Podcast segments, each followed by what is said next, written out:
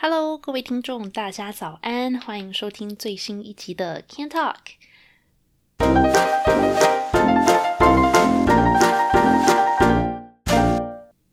最近呢，啊。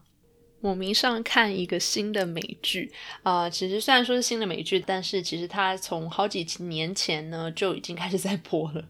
那我最近看的美剧叫做《这就是我们》，就是 This Is Us，那是一个还蛮着重于描写家庭成员关系的一个亲情剧啦。我觉得剧情还不错，那目前看到第二季刚开头而已，所以呢，如果是喜欢就是家庭剧情还有比较温馨剧情的人呢。很推荐你去看这出剧，因为我觉得它很多细腻的感情描写的都还蛮不错的。然后以前我对那种外国人家庭啊，有一些就是比较可能不太切实际的幻想吧，或者说是一些想象。那结果看了这出剧之后，虽然说不知道戏剧有没有夸大的部分啦，但是呢，我觉得看完之后觉得有改观一点点吧，因为它里面描写就是人跟人之间的感情，其实就。真的都很细腻，那跟我们一般想象的那种西方家庭之间，呃，家庭成员之间比较疏远的关系，好像就有一点差距啦。所以呢，上一集的内容里面有提到东西方的亲子关系嘛？那如果是对这个部分有兴趣的听众呢，很欢迎你去看一下这出剧，还可以跟我一起讨论剧情哦。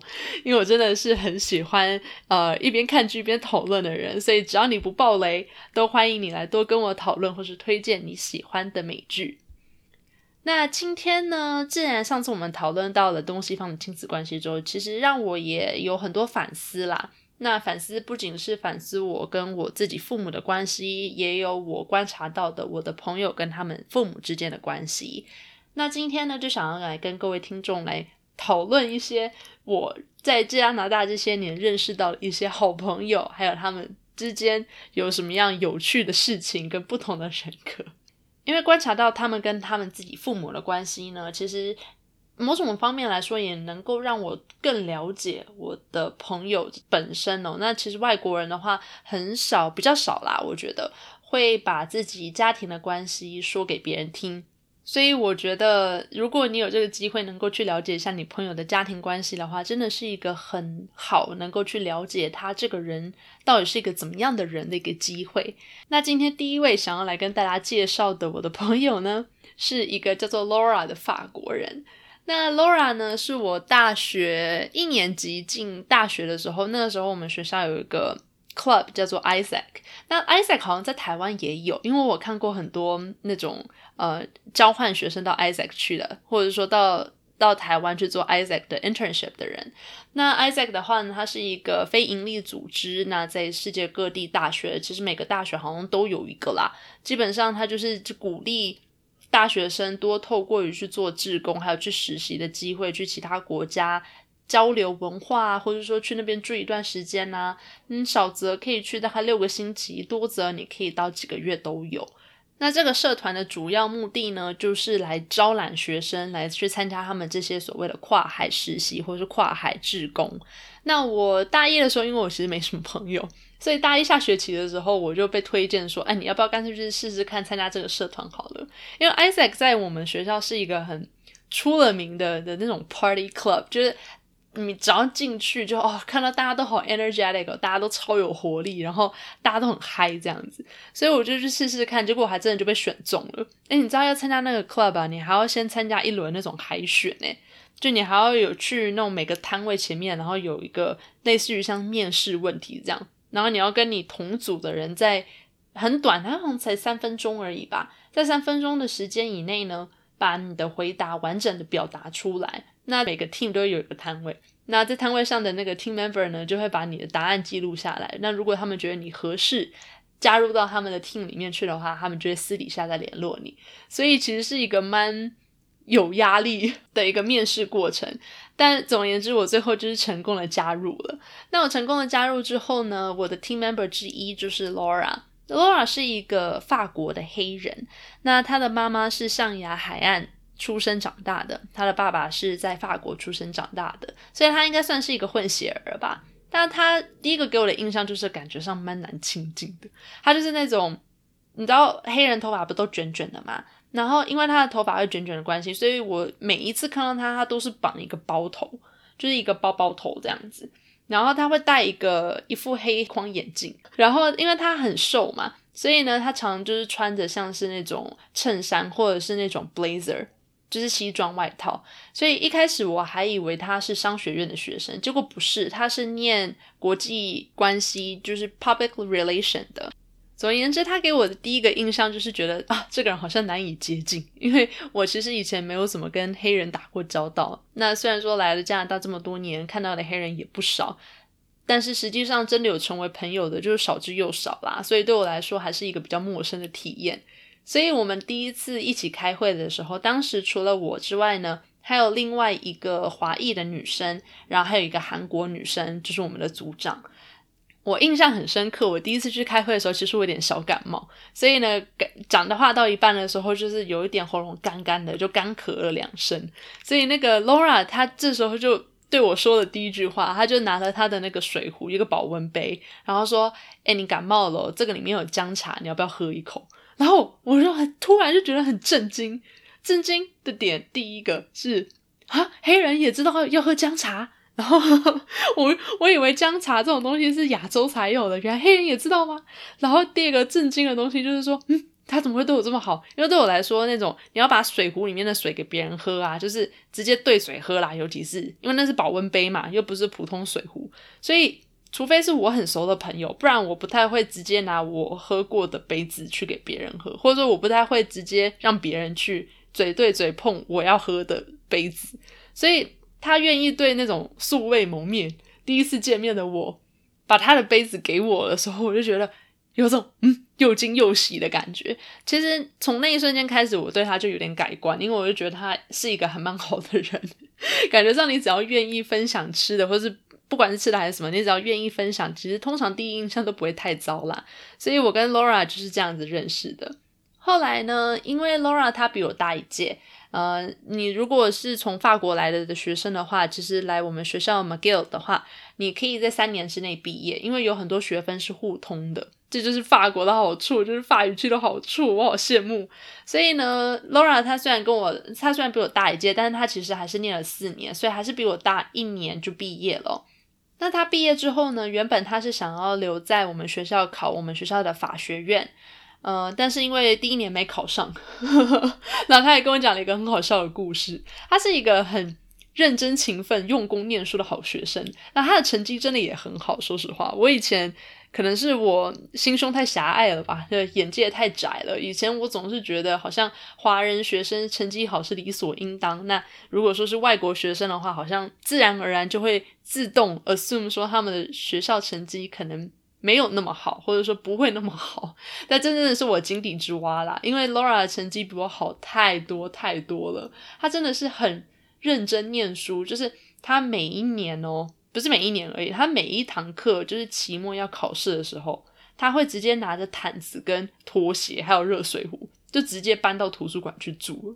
那如果你有听我前几集在分享的听众的话，因为有一集我有分享到说，我们学校的图书馆是。到学期末要考试的时候是二十四小时开放的，所以 Laura 就直接整个人就住到图书馆去，然后然后就把那边当自己的家，你知道吗？我常常去图书馆，不小心遇到他的时候，就看到他穿的那种 sweatpants，就是那种睡裤，然后还有那种很宽松的毛衣，然后抱着一个枕头还是什么，然后在那边哦，Claire 你还好吗？他说你怎么在这里？他说我已经在这里三天了，也太夸张了吧！所以他就是这么认真用功的学生。那他在他申请法学院的时候，发生一件很好笑的事情，因为法学院的话，你都需要那个教授的推荐函嘛。Laura 当时申请去了很多很多学校，所以每个学校的那个 deadline 就是截止日期又不太一样，所以他可能就是忙得有点团团转，就有点忘记哪一个学校的哪一个期限是什么时候了。所以他跟我说，有一次他突然心血来潮来看一下他想要申请的这个学校。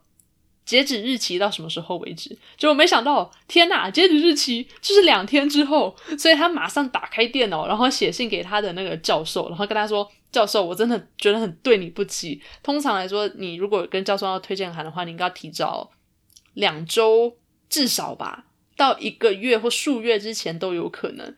但 Laura 就直接打开电脑，他直接跟他说：‘教授，对不起，我知道这是非常非常 last minute 的一个一个要求，但是我的截止日期两天之内就要到期了，你可不可以帮我写一个推荐函？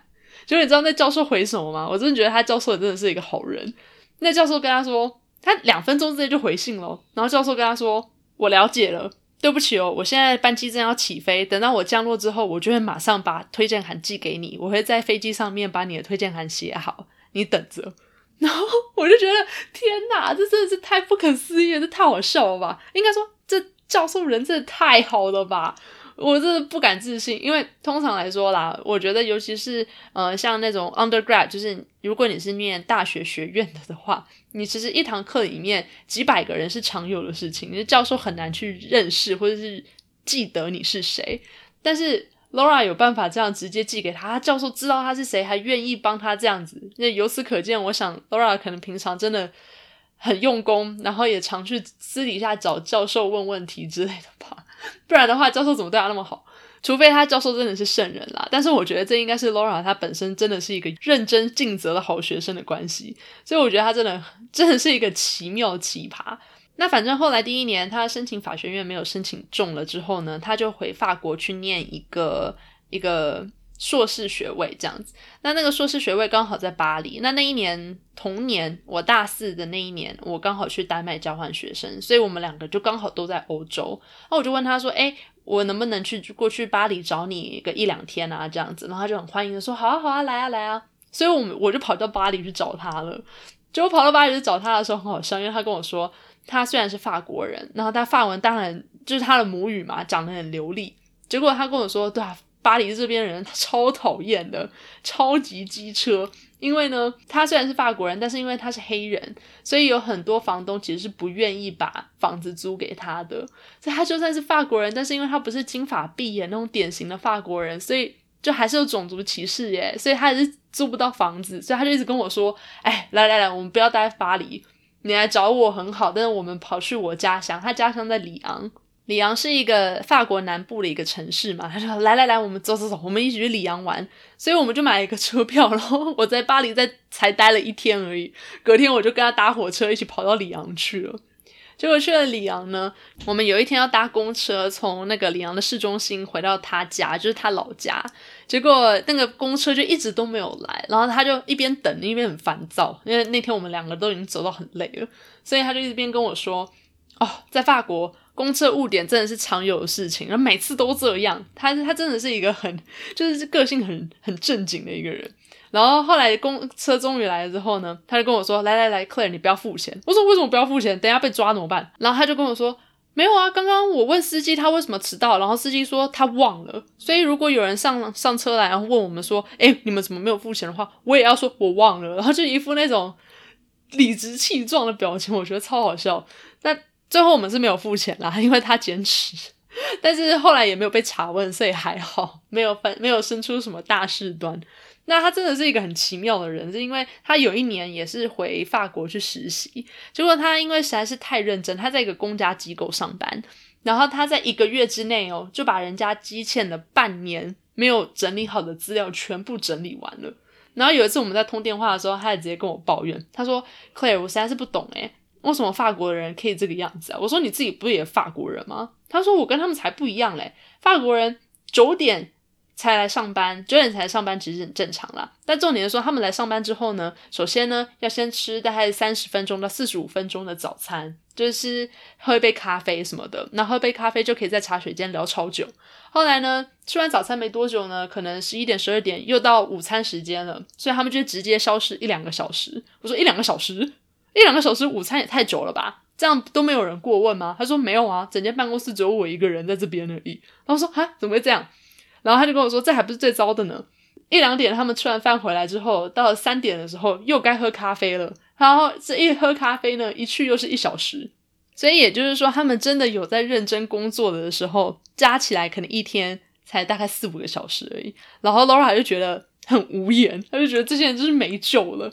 然后每天都在那边找事做，然后在那边说什么啊天哪，我真不敢相信这么简单的事情，他们竟然可以拖欠半年还没有做完之类的。”所以感觉上真的是很不像我印象中那种很典型的法国人，你知道吗？然后我想到法国人，我就想到就是穿着高领毛衣，然后戴着贝雷帽，然后拿着一个那个那个长形长棍面包有没有？然后戴着眼镜，然后在那边蹦如的那种法国人，然后就是悠悠哉哉啊，就是比较讲难听一点叫散漫啦，啊讲好听一点叫随性的人。那结果 Laura 完全不是那样的人，所以我真的觉得他真的是一个奇葩。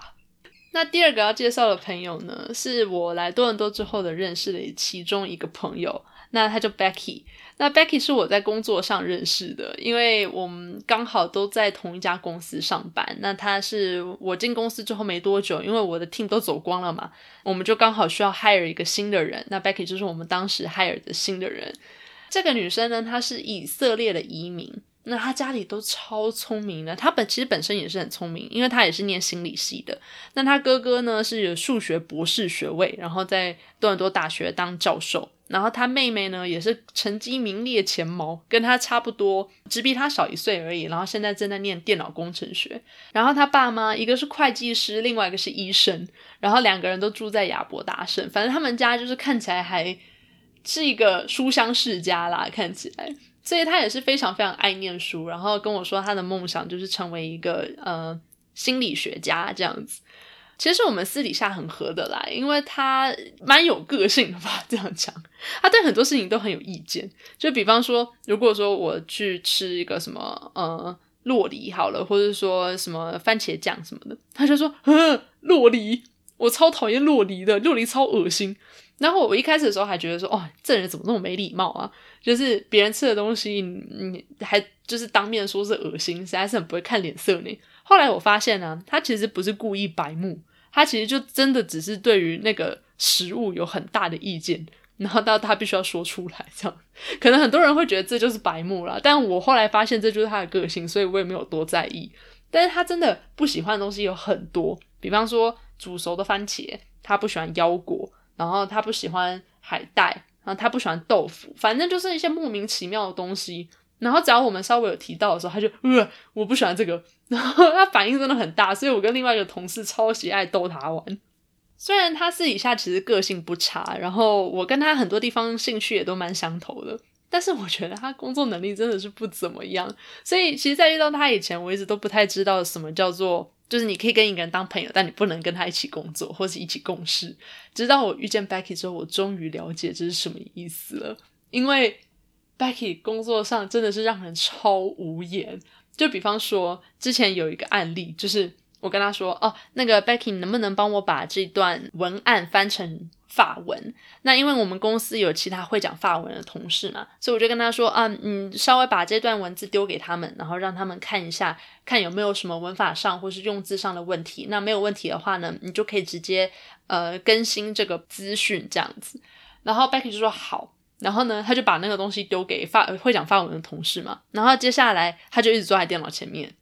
然后直到午餐时间，我跟他说：“哎，Becky 要不要一起吃午餐？”然后他跟我说：“哦，不行，他在忙。”我说：“你在忙什么？”他说：“他在等那个发文同事回他。”然后我就说：“你干嘛要坐在这边等他回你啊？他如果回你的话，你不是从手机上啊、email 上，你等下回来再 check 也可以啊，你不需要坐在这边。”然后反正他就是很固执己见这样子。然后我就觉得，嗯，有需要到这个地步吗？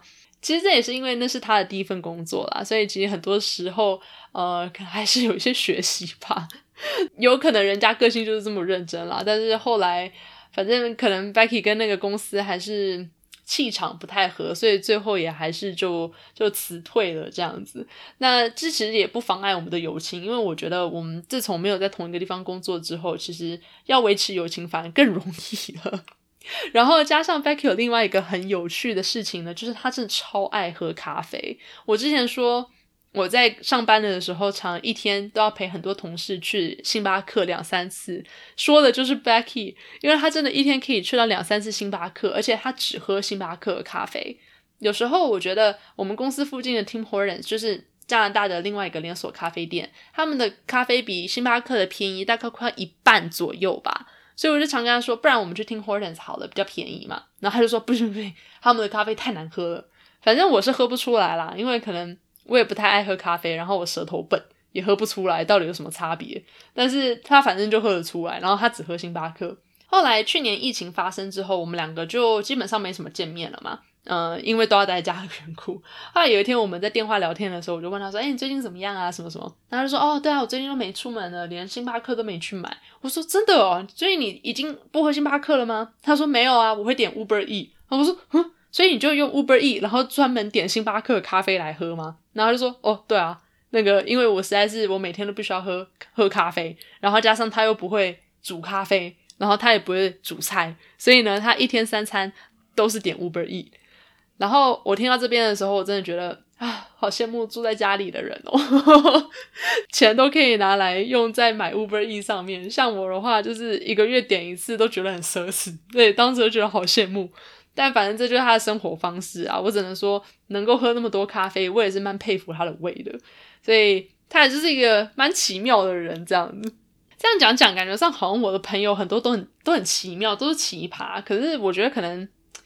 物以类聚嘛？可能我说不定我在别人眼中也是个奇葩，所以呢，我的朋友也都是奇葩。但总而言之，接下来要介绍的这一位呢，也算是不太算那么奇葩吧？我觉得，反正我有一个从高中以来一直有在联络的朋友叫 Tina。那 Tina 呢是一个华裔的移民，然后他爸妈也是从小就把他带来这边，所以他来这边。的年纪其实比我当时搬来加拿大的时候还要小，也就是说他的英文比我流利非常非常多，然后他的中文呢就非常非常烂，就是那种有时候连对话其实都他不知道我在说什么的那种。一开始我还以为有可能是大陆跟台湾用语的差别，但是后来我发现我跟其他大陆来的朋友其实都没有这个这个问题呀，那怎么就跟 Tina 有呢？那就只能是 Tina 的问题了。所以其实有一段时间，Tina 还要求我说：“哎，Claire，你可不可以当我的中文家教？”然后，所以我们还一起读过《红楼梦》。然后要跟他解释说啊，当时的什么时代背景啊，然后丫鬟是什么概念呐，然后什么指腹为婚呐，然后什么什么宝玉什么什么这些有的没有的概念，就花了好多好多时间，因为很多东西他真的不懂，所以要解释起来又要花很多很多时间去找那种历史典故啊，然后跟他解释一些来龙去脉，因为他是那种很有学习精神的人，所以他一遇到什么他不懂的，或者说他觉得。逻辑不通不 make sense 的，他就一直打破砂锅问到底这样子。那很多东西我说 我也不知道为什么这样。好了，我们一起 Google 这样。所以读一本《红楼梦》可以读好几个月，还没读完。那除此之外呢？其实 Tina 是一个很很聪明的人，就他常常在读一些那种古希腊哲学家的书。像比方说有一次，他突然就跟我说：“哎，Clair 你知道吗？我以后的小孩，我要叫他叫做盖乌斯、尤利乌斯、凯撒。”我说：“那是谁？”然后他就说凯撒，然后我就说啊，是那个罗马帝国那个凯撒吗？他就说对啊。我说你干嘛给你小孩取这种名字？然后他就说因为他觉得很酷，所以他从以前就很喜欢那种什么古希腊啊、古罗马那种历史文化，然后哲学思想，或者是说他真的超，尤其是他真的超爱文艺复兴时期的各种艺术啊、绘画啊、建筑啊什么什么，所以他就是一个很有文化的人。然后有一次我们嗯。我们两个都有去意大利旅游过嘛，然后有一次我们就在交换去意大利旅游的心得，那他就跟我说什么啊，他觉得佛罗伦斯超棒，因为他就可以在那个美术馆、博物馆里面泡一整天，然后他去了好多好多美术馆，然后开始跟我介绍各种各样的美术馆什么什么的，然后就，呃，我我只有去大概半天而已，而且半天我就觉得走的好累哦，然后我就出来休息了。我就是这种没文化的人，因为说实话，我就是不会欣赏那个，尤其是尤其是绘画，我觉得那个什么手法哪里很棒啊，什么什么的，我就是看不出来，因为真的没有艺术细胞，然后也不懂得欣赏。可是他就是很会这些东西，所以我其实很喜欢跟他一起去美术馆，因为他有办法跟我解释，就是各种不同时期。的特色，然后绘画的手法，然后这些画家的背景，然后这个绘画的那个主题啊、内容啊什么什么，他都能够讲的头头是道，然后滔滔不绝这样子，所以我真的很佩服他。但是我对历史的兴趣不是在于这些艺术史上面，所以我实在是在这这个部分上没有办法跟他有有所共鸣了。但是真的是觉得他不管怎么说，还是一个 真的很有趣的人，因为他会的东西真的都是我不会的东西。然后尤其是说，我觉得现在好像很少人对哲学方面的东西是这么的有热情。他常跟我讨论一些很深奥的概念跟想法。然后比方说，他会跟我说：“哎，那个你有去看过柏拉图的这本书吗？”然后我就说：“哦，好像以前有读过。”然后他就下一次见面哦，他就买了一本那个英文原文版的，然后跟我说：“我觉得这一版翻译的最好，所以呢，你可以看一看。”然后我就说：“你觉得这一版翻译的最好？意思是说你看过很多不同版本的吗？”然后他就一副那种“你是智障吗”的眼神看我，然后说：“当然啊，不然你觉得嘞？”然后就哦，对不起。小的失敬失敬，是我太没有文化，太没有学识涵养了，没有办法理解你的伟大之处。我是没有办法看这种书看个两三遍啦，而且要看不同译者的版本，然后还要比较，还有心得，还能够得出哪一本译的最好。反正他就是一个这么这么奇妙的人。那我真的觉得有时候你生命中就是需要这种朋友，诶，能够带领你去了解一些可能如果你自己一个人的话不会。花心思、花时间去了解的东西，所以就这方面来说，我真的是很感谢 Tina 啦。她不会觉得我是个智障，还反而花很多时间来跟我讲解一些我不懂的概念，这样子。那相反的来说，我就很乐意为他讲解一些我所知道的亚洲的历史文化啊，因为这方面真的是我有热情的。那偏偏他又对就中文啊、亚洲啊这些的比较。不那么了解嘛，所以我们就很常在一起讨论这种文化交流的事情。所以其实跟他聊天真的是蛮有趣的。如果他有哪个观点跟你不一样，或者说你有什么讲了什么东西是他不同意的话，他也会很不客气的直接指出来，然后要跟你，也不是说 debate 啦，也不是说辩论，而是说就是想跟你来一场学术上的讨论吧。所以感觉上还蛮，这真的是有很有头脑的一个人。那同样是从高中就认识的朋友，我还有另外一位朋友是一个哥伦比亚人，叫做 Ivana。那 Ivana 呢，他是他爸爸以前好像在哥伦比亚从事某种政治活动，那后来被暗杀了，所以呢，他跟他妈妈还有他弟弟三个人就逃来加拿大来定居。那哥伦比亚可能大家对他的第一印象就是一个还蛮。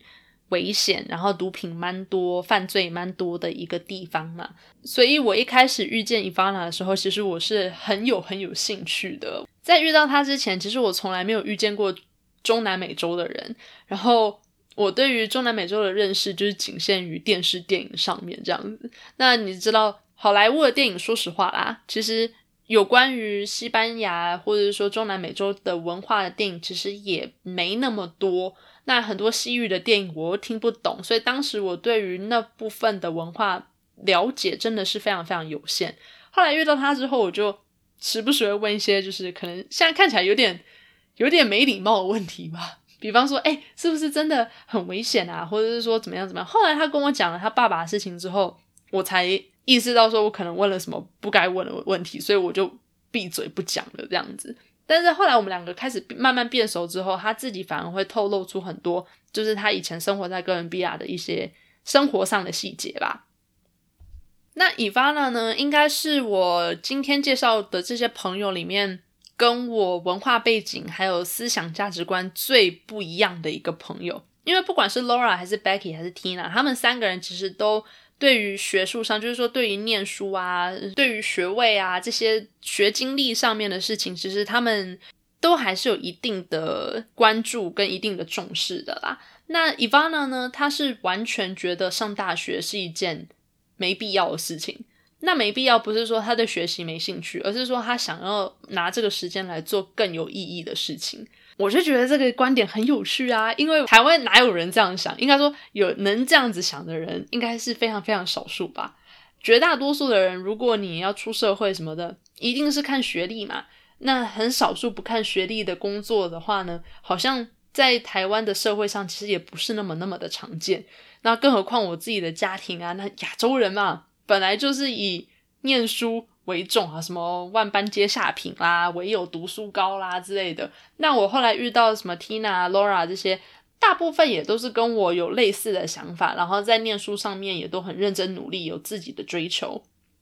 可是 Ivana 不一样，Ivana 她念完高中之后呢，她就没有选择继续就学，她跑去，对她跑去一个马场工作，因为她说她真的很喜欢动物。然后他的梦想就是能够跟动物一起工作、一起生活这样子。所以呢，他就跑去温哥华岛。温哥华岛是一个离温哥华市中心大概你要坐船哦，所以要坐船一到两个小时之后才能到的一个小岛。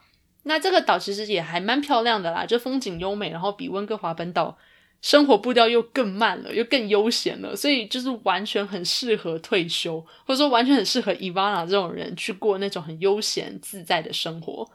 他有一段时间在马场工作呢，然后每天就是那种帮马洗澡啊、清洁啊，然后带马出去散步啊，然后反正就是类似于像这样的事情。然后过了一段时间，后来呢，有一年我大学暑假的时候刚好回温哥华的家嘛，然后我就有跟他碰面，然后他就跟我说：“哎，走，你。”要不要跟我一起去教会？因为他是一个很虔诚、很虔诚的基督教徒。我从我们刚认识的时候，其实就知道这件事情。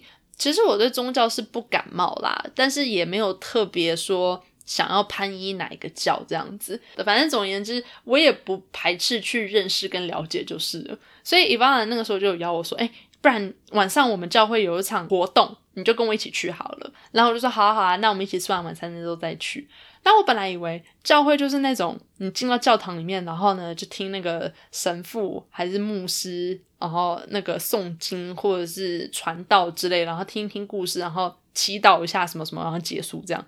结果没想到我去到他们那个教会，我不知道是他们教会而已，还是说这这是一种常态吗？还是怎么样？有基督教朋友可以帮我解惑一下吗？他们的教会是有点像演唱会这样子，就是有一个。乐团，然后不是那种合唱团哦，不是那种圣歌合唱团哦，是那种有鼓、有吉他、有什么 keyboard 的那种那种乐团哦。然后他们就就在台上这样卖力演唱，然后下面就很像是，也不能说是夜店啦，可是就是很气氛就很嗨哦。当然他们唱的歌都是跟呃主耶稣基督有关嘛，不然的话就是一些类似于就是比如说感恩之类的。主题这样子，但是如果你不去听那个歌词，就单看那个画面的的话，我真的没有办法想到这是一个基督教教会耶。然后他本人也很嗨，他就会跟着一起唱啊什么什么的。结束的时候，我就目瞪口呆，我问他说：“现在基督教的教会都这样吗？”然后他就一副那种很得意洋洋的样子，然后跟我讲说：“对啊，Claire，你可能对基督教有一些误解，但不是每个教会都是那种只有传教的。”就也有像这样子比较年轻有活力的，然后真的是让我大开眼界，因为真的在这之前我从来没有想过，原来基督教的教会能够长这个样子，所以我真的觉得很有趣啦。那今天想要跟大家聊这些朋友呢，其实就是想要，可能也不是说告诫啦，但是就是说想跟大家分享说，其实。嗯，跟外国人交朋友，有时候真的会有一些意想不到的发现。像比方说，我不知道哦，原来法国人成绩都这么好吗？或者是说，哦，原来华裔的移民其实也可以对，就是一些呃古罗马、古希腊的那个呃文化艺术啊、哲学思想有如此深沉的热情啊之类的。所以我觉得还蛮真的是有时候跟这些人认识之后呢，嗯。了解到他们的所见所闻，然后了解到他们的家庭背景，真的会让我觉得好像自己真的是井底之蛙啦。那这个世界之宽广呢，真的是让人难以想象。那希望今天跟大家分享我这些外国朋友，也能够让你们会心一笑，或者是说有什么好笑的事件，能够让你们觉得，哎，我以前不知道原来会这个样子诶的那种感觉的话呢，啊，这一集就太有价值啦。那。总而言之，这一集的分享呢，差不多就到这边。谢谢各位听众的收听。那如果你有什么留言的话呢，也欢迎在下面分享留言给我，分享给我，让我知道哦。那我们就下一集再见喽，拜拜。